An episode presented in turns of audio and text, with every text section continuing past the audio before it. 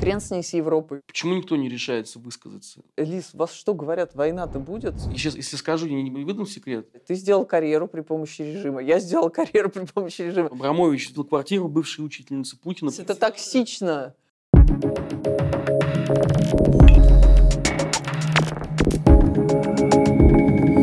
Аудитория русского Ютуба э, знает тебя, Лиз, в первую очередь, как э, э, создательницу ведущего канала «Русский норм». Но вообще ты звезда русской бизнес-журналистики. Подпольная звезда? Подпольная бизнес-журналистика. Подпольная. Ну, пока, временно. Твои биографии есть «Панамское досье», расследование дочек Путина, э, Сечина, Роснефть, все эти самые топовые, топовые темы. Ты человек, который несколько раз встречался с Владимиром Путиным. Ну, не фа- это были неформальные встречи Да. главных редакторов. Да. Ну вот расскажи про эти встречи. Какое на тебя впечатление тогда произвел этот человек? А. Ты думала, что это... э, что- На меня не произвел впечатление человека, который может начать войну. Э, То есть, но я, э, как сказать, э, Был не тот я Путин? наивный, я- нет, я просто как бы наивный, позитивный человек. Ну, то есть в том смысле, что я не ожидаю, от- я не вижу э, той как бы глубины э, демонов. И, э, ну, как бы так с виду не скажешь, что есть какие-то выдуманные вот эти мифические э, какие-то угрозы. Это не было так видно. Это в пос- ну, последние встречи уже, когда а, оккупировали Крым, а, когда начался Донбасс, эта тема Украины, она все больше, больше, больше занимала. А, Просто мы же э, смотрим на людей часто через себя, через свой опыт. Мой опыт, он, моя жизнь вообще совершенно про другое. То есть мне казалось, что наоборот, все эти глобализации, транснациональные компании, обмен, бизнес-обмен, переток денег, бабло побеждает зло, вот это все вообще э, настолько рационально более выгодно, чем любой конфликт, что зачем? А, Поэтому мне даже такие вещи в голову не приходили. Опять же, если смотреть через оптику бизнес-журналистики, Путин, как можно его оценить с точки зрения а, п- управленца? Насколько он хороший менеджер в той системе? А, Ну, я думаю, что это неправильный э, менедж- менеджмент, когда важнейшие вопросы замкнуты на одного человека. То есть эта корпорация неустойчива. А, Корпорации очень, э, на самом деле, неприятные структуры. А, Они как бы существуют сами по себе, и такие вещи в себе. Но они так построены, что э, э, там есть какая-то степень свободы, какая-то небольшая степень ответственности, большая степень безответственности, но в целом она запрограммирована на то, чтобы работать самой. А, И э, э, вообще говоря, снимаю шляпу э, перед теми руководителями компаний глобальных, которые приходят их меняют. Это так сложно, потому что они настолько запрограммированы быть устойчивыми, Мгм. а, а, и как бы стабильно развиваться, ну, не особо развиваться, но зато стабильно. Что люди, которые приходят и их меняют, и там развивают, производят реформы, и они потом взлетают, как Стив Джобс, Джобс сделал свой потрясающий камбэк и перезапустил компанию, это очень-очень круто. Но вообще говоря, э, там э, э, не устроено так, что каждое микроскопическое решение, согласование по каждому человеку замыкается на одного. Так, так нет. А сейчас это именно это и происходит. Ну, мне кажется, что система сдизайнена... Ну, это мои фантазии в Мгм. значительной степени, потому что э, на- надо понимать, насколько я сейчас далека от, от этого. А, Но как я понимаю, что система сдизайнена так, чтобы решение принимал один человек, поскольку один человек, э, как один мой знакомый несколько лет назад сказал, в открытом космосе лазерным лучом сражается с инопланетянами, а в роли инопланетян у нас американцы. Вот, э, а, то есть его эти бренные вопросы уже не волнуют, поэтому решения либо не принимаются, либо принимаются там как-то сами по себе. Да. Ну, а в связи с этим, кстати, когда возникают какие-то вот Да. резкие шаги, это бывает, что просто какие-то интересанты сами нарешали. То есть там нет даже, то есть это просто вот они там бульдоги под ковром пользуются тем, что э, лазерным мечом в космосе. Что сейчас происходит с российским списком Forbes? Почему никто не решается высказаться? Вот мы с тобой тут э, до интервью на одном из мероприятий совместных, много и ты говорила, и, ну, и многие соглашались, что, что есть эта проблема, что никто не высказывается против войны по разным соображениям. А мне кажется, вот блестящий памятник эпохи, э, в котором якобы Иосиф Пригожин разговаривает с якобы Фархатом Ахметовым, он проливает свет на то, почему не высказываются. Э, то есть, во-первых, он проливает свет на то, что думают, э, вот, на самом деле. Поэтому я думаю, что там все стороны без иллюзий. Я думаю, что Кремль без иллюзий э, насчет того, что думают, думает, так сказать, предпринимательское сообщество, которое внешне в монолите сидит суровыми лицами, такими, вот, думают, как заплатить одноразовый налог э, и вот это вот все. А в действительности все понимают, что думают они вот это, они mm-hmm. тоже понимают, э, что с их жизнью произошло приблизительно. Я уверена, что достаточно умные люди э, думают они вот примерно то, что было в этом разговоре, который, если бы он, как сказать, не был записан, стоило бы его выдумать и разыграть по ролям. А мне кажется, ответ содержится внутри этого разговора. Там есть такая прекрасная фраза «Ты держись от этого подальше, зарабатывай бабло, езди на Мальдивы, куда-то там еще. Не пальцы, не думай об этом. Да, это, не пальцы, это сенатор. токсично. Да. Он не сенатор уже, по-моему? Бывший был. Да, ну, во-первых, действительно, все очень э, крепко повязаны и э, большая зависимость. И я думаю, что поскольку это сращивание происходило годами, то и папочки на всех есть, там и секреты все эти полишинели тоже есть, и очень легко, и все там записано, прослушано, и очень легко э, ну, человека уничтожить тем или иным способом, с одной стороны. С другой стороны, я думаю, что это в каком-то смысле естественный отбор. То есть люди с такими бойцовскими качествами специально селектировались годами в этой системе. А, и они победили, да. Ну, такая отрицательная селекция. Я сейчас, кстати, э, обопрусь на науку сейчас, секундочку. Ну и как бы тогда чего мы ожидаем? То есть мы, ожида... ну, мы ожидаем чего-то, а на самом деле вот э, история с Альфой показывает, э, ну вот в реальности, что люди пытаются сделать. То есть они пытаются как-то порешать там проблемы. Проблемы. Ну как раньше решали, да. решали проблемы там с аукционами, да. с приватизацией, с директорами, с судами, что-то пытаются там порешать проблемы. Ну, решают проблемы.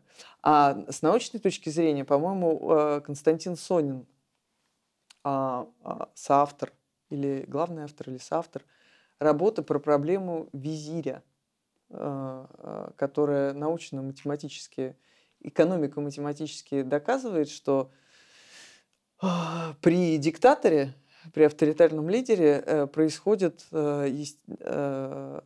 выбор вторых э, по критериям, которые ухудшают игру, потому что главным, ну, результат, э, потому что главным критерием является безопасность.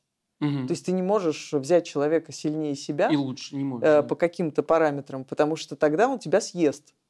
Если ты все время отбираешь людей хуже себя, то происходит все время эрозия системы. Да. С Медведем ситуация. Он ведь, по сути, был лучшей версией, да? То есть он был лучше Путина в тот момент, когда произошла рокировка. Но сейчас он стал сам себя ухудшать по требованию, может быть, даже непроговоренному. Получается так? А, во-первых, я не думаю, что у него была какая-то прямо уж такая собственная воля, потому что э, э, как раз по этому правилу, э, если бы Медведев был лучшей версией, так сказать, Путина, то он не должен был бы отдавать ему место, да. он не должен был просто его уступать и выходить к съезду. Я недавно где-то видела эти кадры выходить и говорить в каком-то документаре и говорить.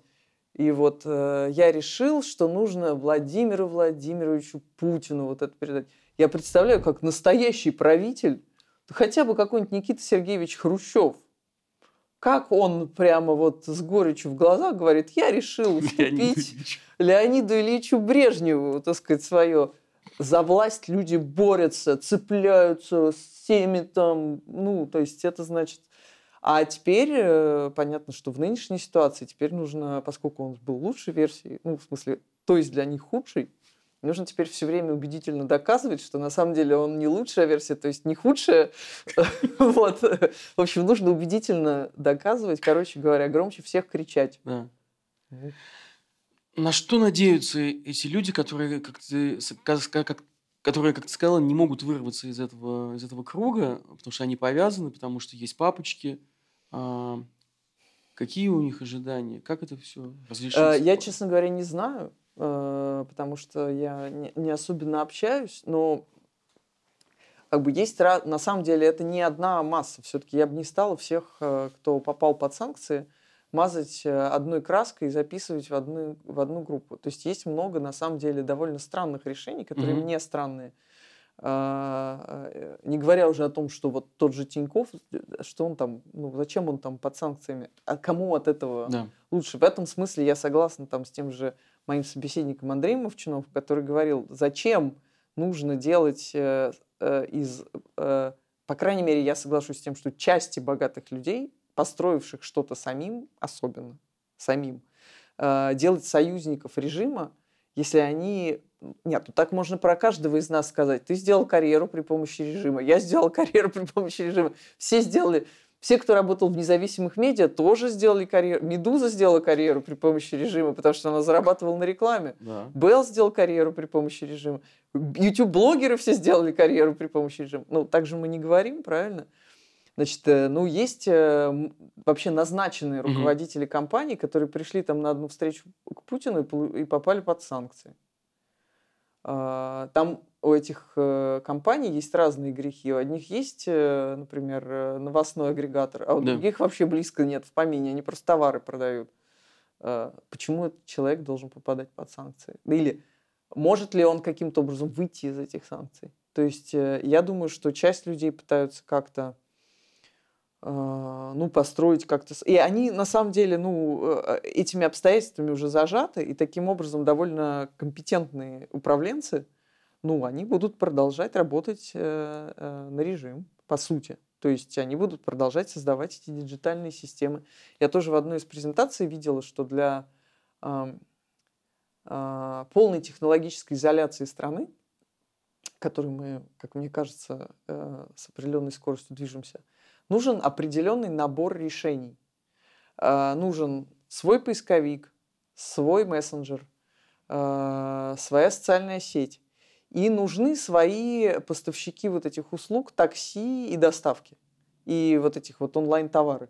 А, Ну вот теперь есть стимул, так сказать, этим компаниям лучше работать, лучше развиваться, потому что они выйти никуда не могут. То есть это решение... Но я понимаю, что нет некого коллективного мозга, который бы думал о том, как вот тут их селектировать. Это на самом деле мы, наверное, ну мы, в смысле, российское Да. общество должно как-то думать, как там селектировать, или его какая-то прогрессивная там часть. А есть люди, которые, ну, вот придерживаются, мне кажется, вот этого принципа. Ну, значит, в России родился, ну, тут и буду. Тут и помрем. Да, тут, да. Есть страны, которые, опять же, буду ездить там, не знаю, куда, куда там можно ездить, на Мальдивы, действительно. Во Вьетнам. В Таиланд. Хрен с ней с Европой. Уже поездили в Европу. Что там? Скучно, все это ЛГБТ. разваливается. э, все эти виллы. Родители один, родители два. Ну, Ну, это да. не, не они, они, наверное, так... У них нет таких соображений, да? Вот это вот, вот эта пена, пропагандистский бред, который сейчас захватил, в общем-то, все пространство. Слушай, у меня был очень интересный еще э, одну вещь расскажу. У меня был очень интересный разговор буквально за месяц или два до войны с одним предпринимателем. Я не буду его называть, потому что я не хочу ему навредить. Он, он на самом Мгм. деле неплохой, хороший человек. А, И он мне говорит, э, Элис, вас что говорят, война-то будет? Говорю, чего? Какая война? С кем? У кого с кем? Он говорит, ну, ты видишь, что там войска стягиваются. Я говорю, а это там учения вот эти все там на украинской границе? Я думаю, ну, попугают, ну, это же такой Да. бред. То есть человек серьезно думал, и он понимал, какой разрушительный эффект это будет иметь вообще для его жизни, для системы. То есть он совершенно не был in favor, как говорится, of it. Но э, у него не, не было никаких инструментов на это повлиять. Я точно знаю, что не было никаких инструментов на это повлиять. Ну, хорошо. ну, Я не хочу никого оправдывать, с одной стороны. Я не хочу быть адвокатом. мгм. Ну, я просто вижу, что решения, как бы при, приняты по всем массово, они имеют разный вес. Насколько вот этой среде, бизнес-среде, насколько вот этот дискурс ей заходит про, про коллективный Запад, про разложение, про, про Европу, насколько они подвержены или подверглись вот этой пропаганде? Потому что можно ли, сейчас, если скажу, я не выдам секрет, что вот там ауди, твоя аудитория, она все-таки ориентирована скорее ну, на, на, на бизнес. И они, может быть, не думают о таких вещах, да, это, они их не занимают особо. Ты знаешь, э, здесь несколько есть моментов. Во-первых, моя аудитория объединена, была во всяком случае, по принципу прагматики. А, и это очень интересно, потому что у многих э, аудитория идеологизированная, например, либеральная, а бизнес-аудитория, она разная. Э, то есть людям интересно получать какие-то практики, было, во всяком случае, с Запада. И я чувствовала большой на это запрос – и мы знаем, что очень многие люди и компании хотят, например, э, получать бизнес-практики там, из американских университетов а, или там, слушать людей, которые добились успехов в Кремниевой долине, или инвестировать, э, иметь возможность инвестировать в эту Кремниевую долину. Но при этом я уверена, что даже среди тех же самых людей есть э, люди, которые настроены, ну, скажем так, патриотично не в смысле там провластных телеграм-каналов. Ну, в смысле, они такие вот пророссийские. Э, не про военные, угу. не про там э, имперские, а ну такие, как бы, они вот, э, ну то есть для них вот иноагент это как бы вот плохо. Ага. Я, ну, я, ну, то есть как, не потому что токсично, а потому что что-то значит не то сочетание. Ну, они вот как-то, ну, чувствуют вот какой-то, что вот мы вот Россия. Такая часть угу. тоже есть, но люди Э, ну, они прагматичны. Вот. Э, что касается, вот если говорить о верхнем слое, то история про то, что заходит пропаганда, э, мне кажется, что это уже, ну, если она заходит, то только в тех случаях, это, кстати, мне кажется, с высшим чиновничеством случается.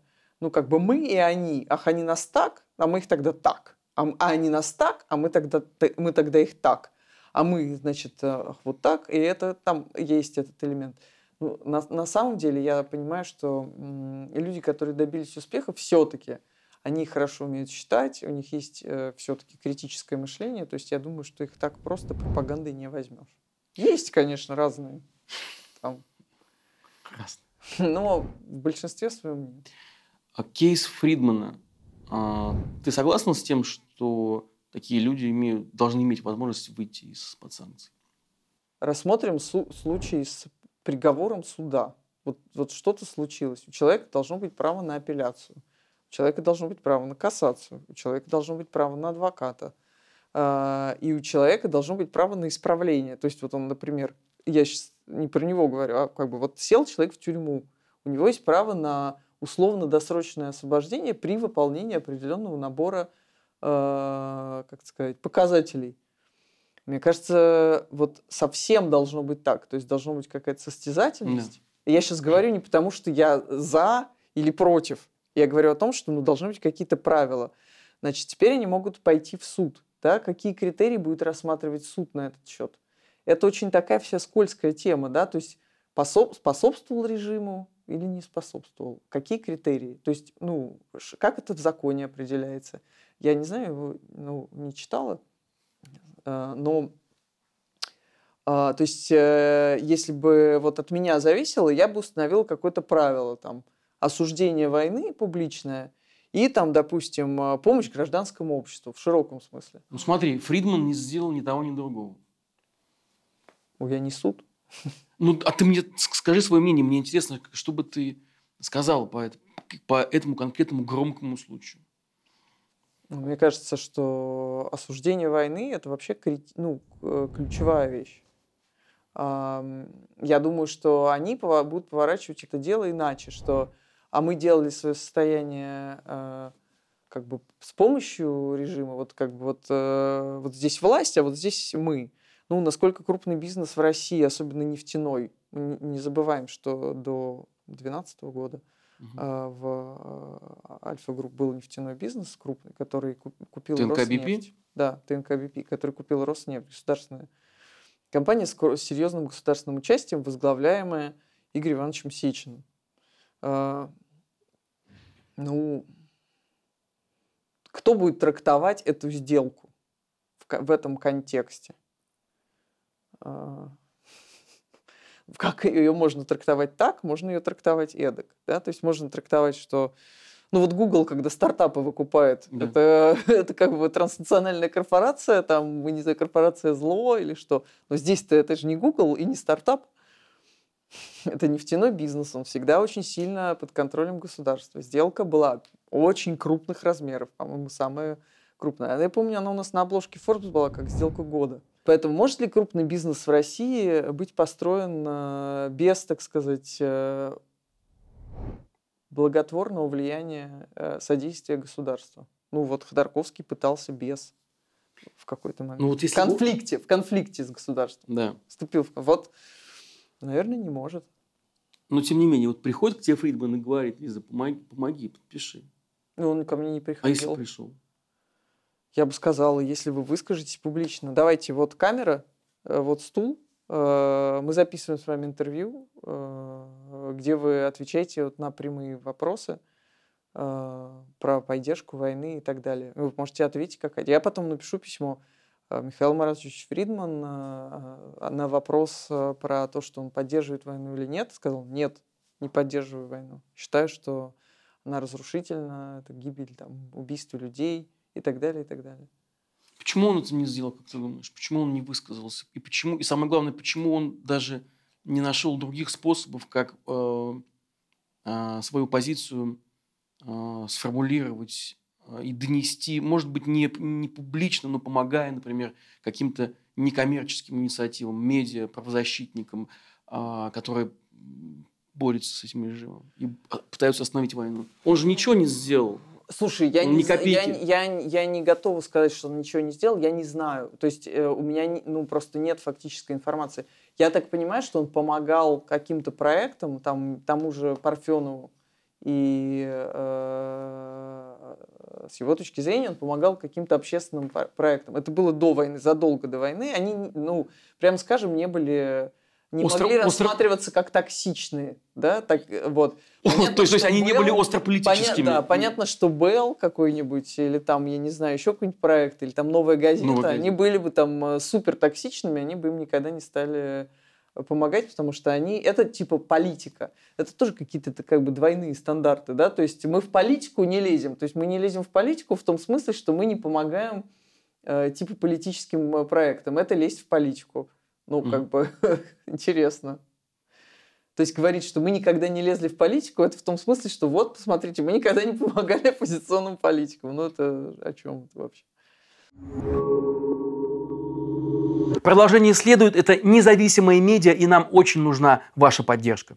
То, что вы можете сделать прямо сейчас, это очень просто. Подпишитесь на YouTube-канал «Продолжение следует» и обязательно нажмите на колокольчик. Мы делаем интервью и разборы благодаря вашим донатам на сервисах Patreon и Boosty. Если каждый, кто посмотрел это видео, переведет даже небольшую сумму, условно 50 рублей, это поможет нам и дальше выпускать интервью и разборы, а еще публиковать статьи и заниматься расследованиями для веб-сайта нашего издания. Он называется проследует.медиа. Это всего несколько минут вашего времени. Все нужные ссылки вы найдете в описании под этим видео. Жмите колокольчик и остаемся вместе. В моих критериях. Вот если бы э, я была вдруг судом или я бы была институцией, которая устанавливает критерии, все равно должно быть два ключа. Один ключ – это общественные проекты, угу. общественно значимые проекты. Не, это даже не обязательно медиа, но какие-то вот проекты, ну, которые там помогают просвещению, тому, что диктатура, авторитаризм – это плохо. А, ну, просвещение не в смысле, так сказать, истории искусств, а просвещение в демократических э, каких-то э, смыслах. Но второй ключ – это осуждение войны. А есть ли вот вообще в этой системе хорошие олигархи, хорошие крупные бизнесмены? А можно ли их назвать? То есть кто ну, это? Что значит хороший? Ну, подожди, ну это какой-то... Вот что ты имеешь в виду? Что значит хороший? Помогающий каким-то инициативам, готовый делать что-то больше, пусть не, пусть не афишируют это. А ты знаешь, что у всех олигархов, опять я зачем-то выступаю адвокатом? Нет, а, ты проводник, проводник, не проводник. Я не проводник. Ты не проводник, ты, ты э, информатор. Но у каждого, но у каждого крупного олигарха есть человек есть, из э, есть э, благотворительный фонд, который помогает людям в самых жутких обстоятельствах. А иногда э, делает разово что-то, что потом люди вспоминают и говорят, а вот он мне помог там я не знаю, закрыть какую-нибудь дырку в операции на там, пересадке костного мозга или там еще какой-то. Но вообще э, у того же Алишера Усманова был э, фонд на 100 миллионов долларов в какой-то момент. Ну, ну они кому-то помогали. А был... А Потанин помогал выдающимся студентам. Да. Премия Потанина. Э, а кто-то еще кому-то помогал. А Лисин еще кому-то помогал и так далее и тому подобное. То есть нельзя сказать, что у них нет благотворительных фондов. Но чего не было системно и в чем лично, вот если ты меня пытаешься меня допытать, я тебе могу сказать на самом деле, в чем моя личная претензия, что э, системной э, поддержки никаких э, историй медийных, которые были бы э, опасны, ну их не было. Э, были, но они довольно быстро заканчивались. Э, вот, например, э, ну, то есть было, было владение медиа. Было владение медиа. Ну, как и, Прохоров, например. Ну, как, да, было. Который, ну, кинул, кстати, который, который кинул, фактически кинул вас. Слушай, но с другой стороны, ну, не, подожди, мне вот не, не в чем. Эта история закончилась примерно так же плохо, как заканчивались все истории со свободными медиа в России. Uh, ну, во-первых, меня конкретно никто не кидал. Uh, во-вторых, ну, они держали то есть РБК выпускал такие истории, которые ни одну медиа до этого не выпускала. Понимаешь? И э, я знаю, что там ну, был большой прессинг. Ну, он мог э, не продавать этот пакет акций, а отдать его, например, редакции, да, э, во ну. владение тебе, Дерку Там уже, когда да? он продавал, уже были, были другие э, ну, члены ну, редакции. Нет, мог, безусловно. Но почему ты этого не сделал?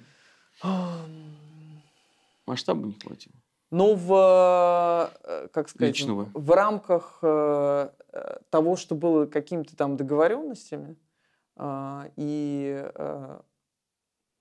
ну, той сопротивляемости, которой мы ожидали все от человека, который ну, там крупный бизнесмен, есть друзья там в правительстве, друзья там в Кремле. Сейчас не знаю, насколько они дружат. Ну, то есть мы, мы как бы соотносили, да, что что он, ну, и так, как говорится. Можно было бы лучше, можно было. В 2005 году журналисты вот Вашингтон-Пост пишут, что в 2005 году Роман Абрамович... Кстати, извини, пожалуйста, есть прекрасный фильм «The Post», э, где Мэрил Стрип играет главную роль по поводу друзей в правительстве. И это же была региональная газета, не федераль, ну как бы не, mm-hmm. не глобальная американская газета. И когда пришлось э, писать про войну, а, а она же получила в наследство эту газету. То есть у нее муж был издателем, а она стала издателем по неволе. И в какой-то момент она своим друзьям вынуждена была сказать нет. Нет, мы выпустим эти материалы. И вот она сказала нет. Хотя было и неудобно, и было давление. Но, конечно, ставки другие. То есть там, наверное, ФСБ к ней не приезжала. А, если а ты... Прохоров приезжал? Подожди, ну это же известная история, когда во все компании Прохорова, кроме РБК, пришли в один день там следаки. Там чуть ли не от э, Дальнего Востока. Ну, подожди, то есть ты хочешь сказать, что Прохорова бы посадили в 2016 Нет, году, 16... если бы он что-то сделал не так в случае с РБК, да? Нет, ну что, если бы да кабы. То есть у каждого человека есть а, определенная, как сказать, способность держать удар до какой-то степени. Вот если бы, например, к нам в офис в The Bell в Москве пришли следаки и всех бы положили, а, ну, я думаю, что мы бы все на следующий день э, просто уехали бы и делали это как-то не из России. Да, ну все бы уехали, но, но не было бы такого, что ты уехала, а Малкова и Мироненко ну, конечно, остались, все да? бы, да, все ну, бы уехали. Есть... Но э, я бы не хотела, например, оказаться в ситуации, в которой у нас в компании берут заложника. И сидит какая-нибудь ни в чем не повинная женщина-бухгалтер, э, понимаешь, а мы там все сидим где-то за границей. То есть я бы не хотела оказаться в ситуации, когда у меня э, таких сотрудников 10 тысяч, э, и из них там 5 в заложниках, а я там должна принимать как бы такие решения. То есть я хочу сказать, что пока ты не окажешься в этой ситуации, пока ты не окажешься в, в конкретной этой жидкости со своими обязательствами, сложно говорить, если бы докобы. Ну, может, поэтому Фридман не подписывает никаких писем публичных, потому что у него там сколько человек в России? Или это уже не играет такой роли? С другой стороны, можно продавать бизнесы. Ты- то есть, Да. понимаешь, с бизнесами, опять же, сложно. По большому счету, я тебе скажу, а, и продать бизнесы сложно. Это не то, что взял там банк, продал, и все. Понимаешь, это не... Он, кстати, э, там история про то, что владельцем банка стал э, Косогов, Альфа-банка. Но Вообще это их старый э, Партнер. партнер, товарищ и брат. Поэтому это не то, чтобы продажа там, не знаю, э, какую-нибудь почту-банку. Вообще продать там э, первый-второй частный банк в России, это не то, чтобы можно за один день сделать. Да. Как говорится, могли бы продать, продали бы. Хотели бы отравить, отравили бы. Да. А, Журналисты Washington Post утверждают, что Абрамович в 2005 году купил квартиру бывшей учительницы Путина по немецкому языку. А, И что якобы сам Путин попросил Абрамовича об этом. И учительница, собственно, не отрицала, и даже как будто бы соглашалась. И не то, чтобы отказывал. И не то чтобы отказывалась, да, пока не умерла. А вот и пресс-служба Абрамовича сообщила, что об этом его попросила еврейская община, а вовсе не Путин. Но, тем не менее, как бы все все понимают, Ну, а квартира-то материализовалась. материализовалась. Вот э, олигархи делают одолжение Путину, Медведеву, их семьям. А что, что они получают в обмен? Как это выражается? Вот эти, э, вот эти ответные жесты. А есть ли они вообще? Э, Ну, мне кажется, это необходимое условие, но недостаточное. А, То есть, э, ну, нужно было быть, опять же, мои как представления, они немножко такие устаревшие, потому что я сейчас не внутри системы. Но, как я понимаю, э,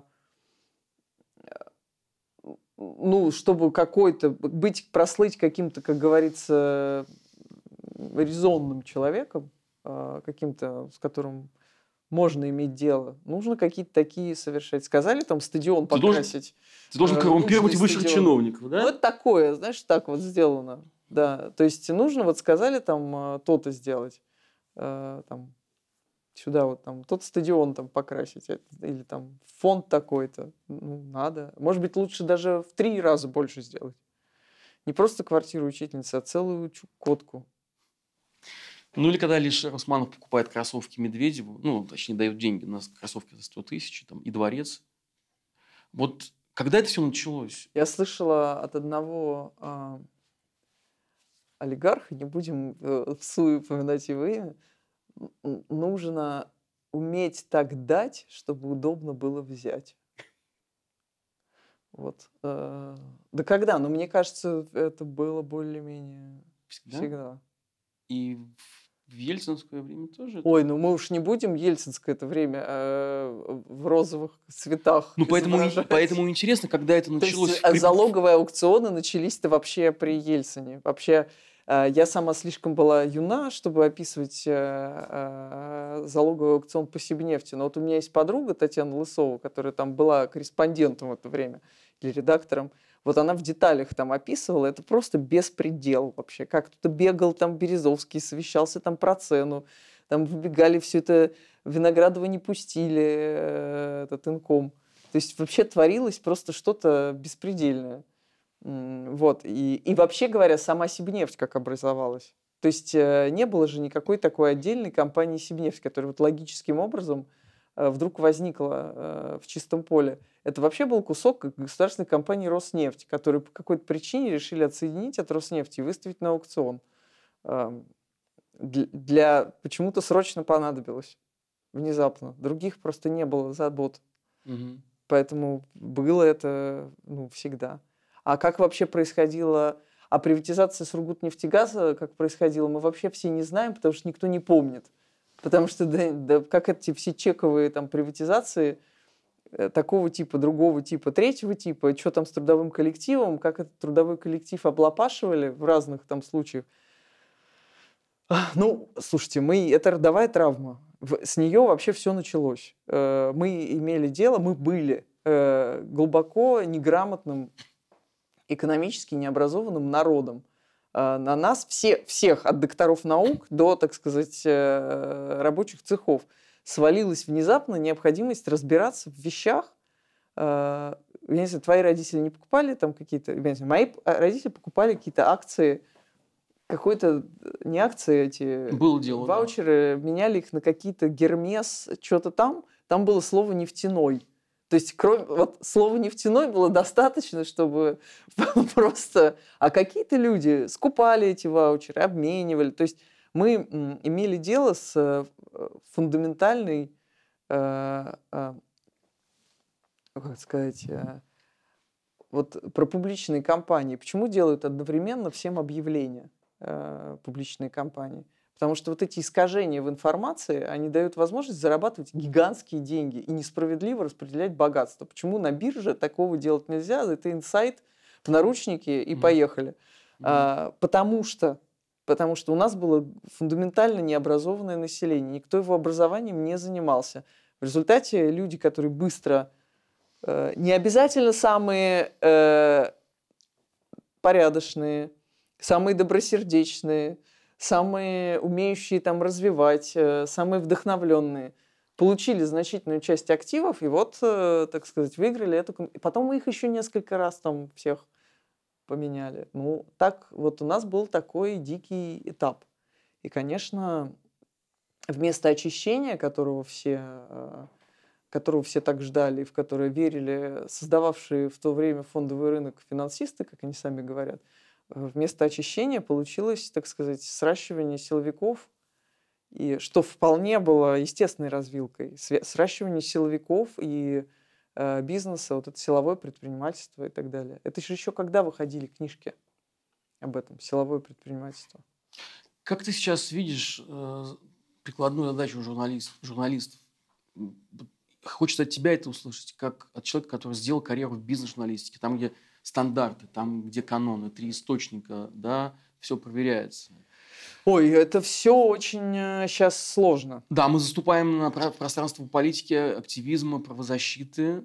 А, но я помню твой пост э, в Фейсбуке, еще до войны, еще, может быть, три, до вторжения, три года назад ты писала, что ты по-другому смотришь на какие-то вещи, которые э, которые делали журналистики, в частности, на новую газету, на ее публикации, а, которые... Дело, да. Которые... Ну, я просто хочу сказать, что из серии «Что мы не доделали», то есть мы пользовались, журналисты «Ведомостей», пользовались абсолютной свободой. В том смысле, что мы были абсолютно уникальным продуктом, уникальным журналистским коллективом. В каком смысле? Нас каждого можно было там заменить. Но мы были абсолютно свободны, потому что у нас было три акционера – а, значит, у нас был э, Derek Sauer Independent Media, у нас был Wall Street Journal и Financial Times. Вообще говоря, ни в одной стране мира Wall Street Journal с Financial Times не имеет совместного предприятия. И никто из этих акционеров не вмешивался в редакционную политику.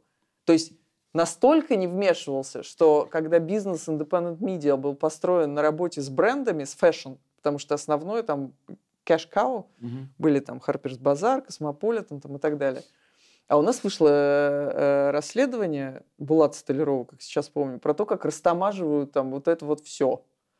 И Дерк даже не знал о его выходе. Вот. А на следующий день там Mercury сняла всю рекламу. А, это был дичайший совершенно скандал. А Mercury это, ну, это все в этом бизнесе. Вот такой свободой мы пользовались. Это ЦУМы, и... вот эти всем luxury. Э, luxury бренды, да. И потом там, естественно, как-то все помирились, но прошло прилично времени. То есть это было просто, это было, ну, для этого мира это была просто такая бомба. А, и мы, э, ну, это была сознательная политика. Эта политика была вторая полоса. Подводная лодка Курск была вторая полоса. Нордост вторая полоса. Вторая полоса, вторая полоса. Это, я считаю, что это была фундаментальная ошибка. Э, она была а, тоже из хорошего. Она была для того, чтобы построить точно бизнес-издание, чтобы вот... А здесь вы э, точно знаете, что вам про дело. Вот это вам и так все расскажут. Но э, ну, все-таки медиа несет в себе миссию. А, все-таки мы все гордимся тем, что мы журналисты, мы пришли в эту профессию не потому, что мы хотели зарабатывать деньги, потому что если мы хотели зарабатывать деньги, э, вот лично мне нужно было точно идти по, как сказать, по специальности, приобретенной в университете, в экономику. Вот. А, а мы шли по миссии. А, и значит, нам надо было э, людям, которые занимаются деньгами, говорить про подлодку Курск, говорить про Норд-Ост. А, потому что, может быть, им некогда было смотреть телевизор, и, может быть, они с презрением относились к телевидению. Но а, мы бы нашли слова, как наша аудитория это коммуницировать. А, что касается сейчас, а, то мне кажется, что как раз наша задача основная говорить о, о последствиях, практических последствий, последствиях для россиян от того, что происходит э, в политике. То есть политика сейчас реально пришла в каждый дом. Каждый человек становится беднее, у каждого человека уменьшаются возможности. Вообще идея, что российский айтишник, талантливый парень, который закончил, или девушка, которые закончили там какую-нибудь э, новосибирскую математическую школу, не могут создать глобальный продукт из России, это, э, это просто, ну, я не знаю, что. Это как запереть людей в Северной Корее. Э, потому что, конечно, есть масса примеров, как наши ребята это все делали. И сейчас это невозможно. Это такое вообще а, отбрасывание назад. Вот это последствия. А, вот это последствия, что вы не сможете, что глобальные продукты не делаются на 140 миллионов человек. Глобальные продукты делают на полтора миллиарда человек. И мы могли это делать. А, но, пожалуйста. Вот. И то, что все люди станут беднее, на самом деле, от этих цифр ВВП, циферик, циферик ВВП, в котором, кстати, то, что он так сильно не упал, еще неизвестно, сколько производства железяк, которые вылетели и упали на территорию соседней страны. Украины. Мы не знаем, это же, когда производишь снаряд, это тоже ВВП. Угу. Он взрывается, потом надо сделать новый снаряд, это тоже ВВП. Да. То есть ВВП он может состоять из танков, из э, снарядов, а может состоять из э, высокоточных, я не знаю, там, из производства товаров, товаров народного потребления или из э, производства автомобилей. Невысокоточных ракет. Да. И на невысокоточных не, или невысокоточных ракет. Ну, например, э, а есть вот такая история. Я помню, что в газете «Ведомости» я редактировала заметку, уже не помню на какую, на первую полосу, или у нас было две первых полосы, про открытие завода «Форд». Это было такое событие, мы просто все не верили вообще, что... Потому что мы-то еще застали наши русские вот эти машины. 2002 год, Всеволожск под, Всеволожск, под Питером. Всеволожск. Мы откры... открылся завод, и сейчас будет Форд. Форд это же символ. Форд против Феррари. Все смотрели. Ну, тогда еще не было этого фильма. Но Форд это же народный автомобиль. Будет в России. И в России появился автопром. И у нас появился в хорошем смысле русский Детройт под Калугой. Где это все? Это, это сколько людей вложили свои жизни в то, чтобы это создать? Ну, да, сейчас э, в России только китайские автомобили. Это, это как вообще, что? Ну, это вообще нормально? Почему? Ну, то есть я помню, в ГДР были трабанты, в Советском Союзе были «Жигули». Как бы у нас, что в России теперь будут только китайские машины? Ну, нет, можно сказать, ну, ладно, там, ты вообще о чем говоришь? Но это вообще странно. В современном мире это странно. В любой стране, где есть свой автопром, нет своего автопрома, там разные машины, разного качества. Ну, это какие-то, я очевидные вещи говорю. А, поэтому нужно рассказывать людям о том, что они теряют в связи с этим. А теряют все. Теряют и богатые, и бедные, и средние, и предприниматели, и служащие, и менеджеры, и просто продавцы, и те, кто в Озоне, и те, кто в Wildberries. Все. Если бы ты рассказывал на первой полосе про, про политику, про все это, вот, про Беслан, про взрывы домов, ты думаешь, это, это стало бы решающим фактом? Нет, я не думаю, что в нишевой деловой газете, э, которая в любом случае работает на элиту, э, это стало бы каким-то изменяющим фактором. Ну, во-первых, мы все-таки чуть-чуть бы э, повлияли на эту самую элиту, ну, не сильно, я далека, у меня нет иллюзий, как бы, что прям можно перевоспитать там. Но все-таки мы бы давали какие-то ориентиры. А, и я хочу сказать, что еще в какой-то момент э, ведомости было читать модно, потому что э, вот эта вся индустрия IPO, а, роста компаний, роста зарплат, роста состояний, появление новых бизнесов, оно совпало, в общем, с ростом э, этой газеты. Мы были ну, автором этого. Так же, как и Forbes в то же самое время, чуть позже появился, и тоже он об этом рассказывал. И вот это поколение, оно бы, возможно, э, мы бы чуть-чуть разбавили цинизм. Кто знает, понимаешь, э, повлияло бы это на что-то или нет. Ну, потому что тогда это было ну, каким-то лоховством заниматься всей этой... Это же было очень видно по отношению к Борису Немцову. А, который как-то из э, вице-премьеров переехал куда-то в маргиналы в какой-то момент, что он там занимался. Все бабки зарабатывали, там, ты чего, сейчас такое происходит, там, давай. Ну, то есть э, это сообщающие сосуды. В какой, в какой степени твоя газета, это э, э, она, она говорит, или твое медиа говорит о том, что ты думаешь, да, или оно говорит тебе, что думать. Ну, это сообщающиеся сосуды. Ты переживаешь из-за того, что, ты, как ты сказал, что ты не доработала, не делала того, что надо было? Ну, я не, не переживаю, потому что я много чего делаю так. А, ну, то есть в этом смысле у нас такая работа, что легко можно исправить. Можно просто каждый день что-то делать другое там, поменять. Да, но все после, после 24 февраля все рефлексируют о том, что, что можно было ну, я, не, я, я, к сожалению, как сказать, э, не настолько э, эгоцентрично, чтобы думать, что прямо вот, если бы мы вот в ведомостях бы написали, то вот прям вот точно войны бы не было. Ну, правда. То есть это э, результат как бы такой теории малых дел, но в конечном счете э, я думаю, что изоляция, ковид, изоляция Путина, возраст и срок нахождения у власти сыграли гораздо большую роль в том, что произошло. Вообще нахождение у власти э, в таких количествах, э, ну, оно просто меняет человека. Толкин прекрасную, прекрасную метафору так сказать, изобрел и рассказал. Очень тонкая книжка, совсем не про приключения. Ты собрала потрясающую галерею выдающихся русских, э, российских, русскоговорящих бизнесменов по всему миру. Ну, в первую очередь, в западных странах, в Америке. А, как ты чувствуешь, эти люди, они а, принесут еще, они помогут еще России? А, то, что в России в них будет нуждаться, наверное, нет сомнений. Поедут ли они назад? Ну, Россия, знаешь, э, Россия в них нуждается, но про это, про это почему-то забывает. То есть, э, ну, нет, Россия в реальности в них... Ну, ну, вот, типа, про нынешнюю Россию мы да, даже не ну, говорим, потому что она про... Так-то вообще, конечно, Россия нуждается в своих лучших э, сынах и дочерях, но тут что-то Россия э, делает все, чтобы их выжить. То есть последние, последние люди, которые пытались из России чего-то делать, ну, во время вот этого всего э, бегства айтишников э, на фоне войны, они, ну, последние вы, выехали.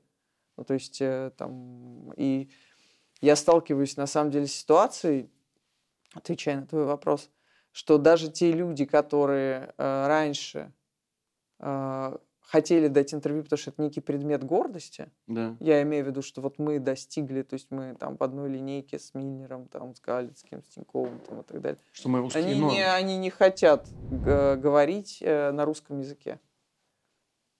Они не хотят вообще, э, как сказать, светить ту тему, что они вообще вот аффилированы как-то с Россией лишний раз. Я с этим очень много сталкиваюсь. А долго это, по-твоему? Я думаю, что да. Я думаю, что устроено так, что, допустим, даже если там, ну, допустим, война идет там 2-3 года, а сколько идут последствия? А, ну, то есть за это время люди успевают ассимилироваться, адаптироваться.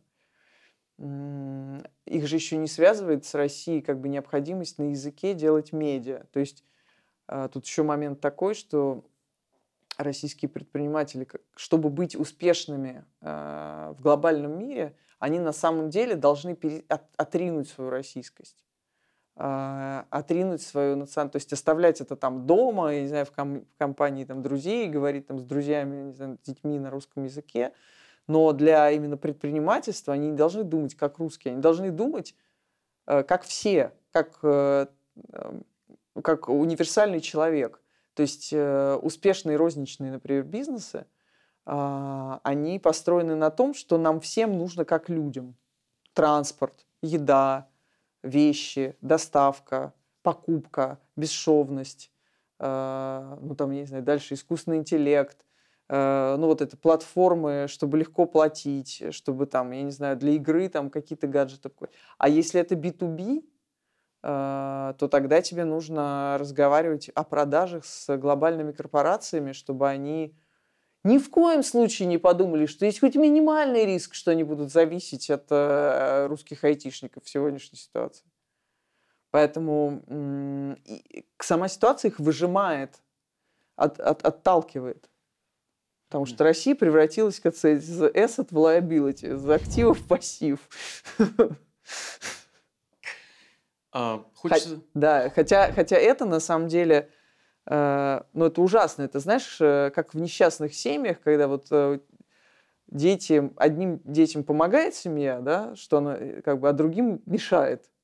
Вот. То есть одних она делает сильнее, а другие только наоборот сами сжимаются, чтобы как бы самим вот как-то от этого оторваться. Вот так у нас. Ну, хочется завершить на чем-то менее Грустным? Грустным, да. Какое у тебя ощущение будущего? Да. Слушай, ну я думаю, что все равно это не навсегда. А, потому что не бывает так, так навсегда. Это какое-то настолько искажение э, смысла здравого. То есть э, э, я что могу сказать даже в оправдание, так сказать, э, э, революции 17 года? идея о том, что люди должны как-то жить э, тоже как люди, э, в ней вообще-то есть, э, ну, в левацкой идее есть большая притягательность. Недаром люди во всех, во всех странах мира, и медийщики, кстати, очень любят левые идеи, да, то да. есть э, все чаще и чаще, люди все время обсуждают, думают о том, а как нам построить справедливое общество. То есть поиск справедливого общества ведется столетиями уже теперь. А вот поиск э, как сказать, изолированного э, общества традиционных ценностей э, с суверенным интернетом, он как бы к чему ведет все человечество. Вот, поэтому я надеюсь, э, что просто такое навсегда быть не может. А, другой вопрос, сколько времени это займет и доживем ли мы. Спасибо, дорогая Лиза. Здоровья.